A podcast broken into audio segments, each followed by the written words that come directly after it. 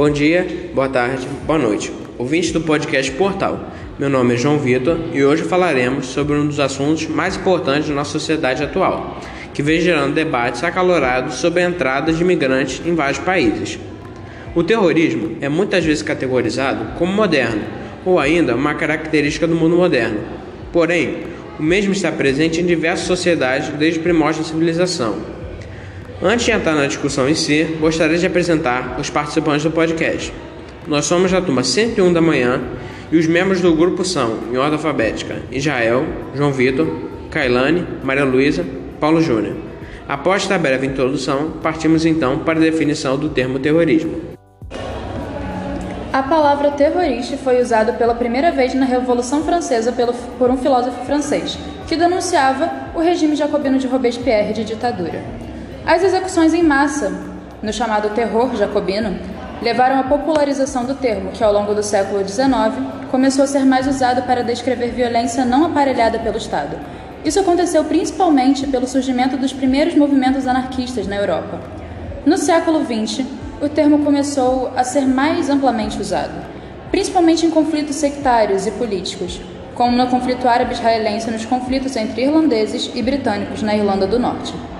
O tópico terrorismo veio a aparecer mais ainda na mídia após os ataques do 11 de setembro de 2001, nas Torres Gêmeas, e mais recentemente, os ataques em diversos países europeus pelo Estado Islâmico. A Organização das Nações Unidas define terrorismo como ações destinadas a causar morte ou danos corporais graves a civis ou não combatentes com o objetivo de intimidar uma população ou obrigar um governo ou organização internacional a fazer ou abster-se de praticar qualquer ato. Essa definição serve para a maioria dos atentados terroristas atuais. Um exemplo claro seria o massacre do jornal Charlie Hebdo em 2015, onde 12 pessoas morreram. Feita esta contextualização, vamos nos aprofundar no, terror no terrorismo no Brasil.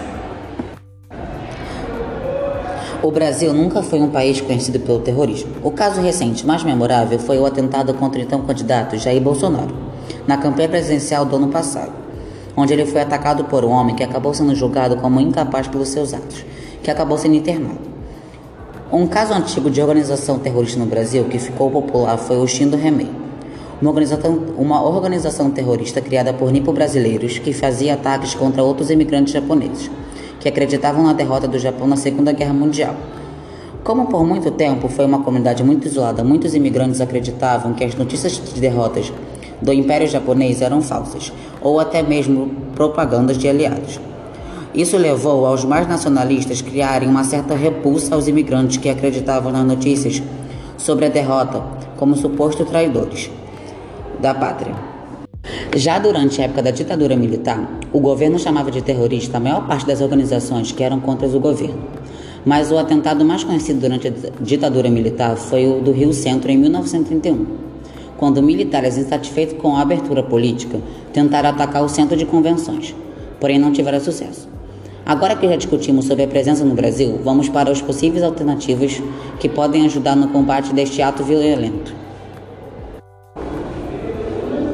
Algumas alternativas para ajudar na luta contra o terrorismo seriam políticas de maior fiscalização nas fronteiras e nas ruas, e maior eficiência na luta contra a propaganda terrorista em meios obscuros, principalmente na internet, onde algumas organizações terroristas conseguem até mesmo recrutar membros de países totalmente distantes de sua sede. Desde o ataque terrorista de 11 de setembro, a mídia criou uma espécie de estereótipo de o que seria um membro de, grupo terrorista sempre os associando com a, religião islâmica. Entretanto, está longe de ser uma verdade absoluta.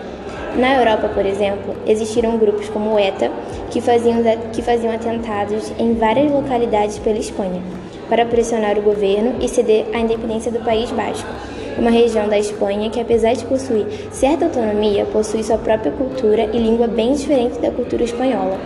Na Irlanda, há um outro exemplo de uma organização terrorista, o IRA, Durante o auge do conflito na Irlanda do Norte, fazia, fazia atentado contra civis britânicos. O mesmo aconteceu do lado oposto, com ingleses unionistas fazendo ataques contra civis irlandeses para apoiar a manutenção do domínio inglês na parte norte da ilha. Esse e outros grupos terroristas de diversos países provam como o terrorismo não é algo exclusivo de islâmicos ou árabes Em conclusão, o terrorismo está presente em diferentes culturas, desde o início da civilização humana, não exclusivo de uma cultura ou outra. E medidas de governos que buscam a exclusão do, de povo A ou B por supostas ligações com grupos terroristas não são suficientes para acabar com os ataques, mas são, na verdade, medidas discriminatórias veladas.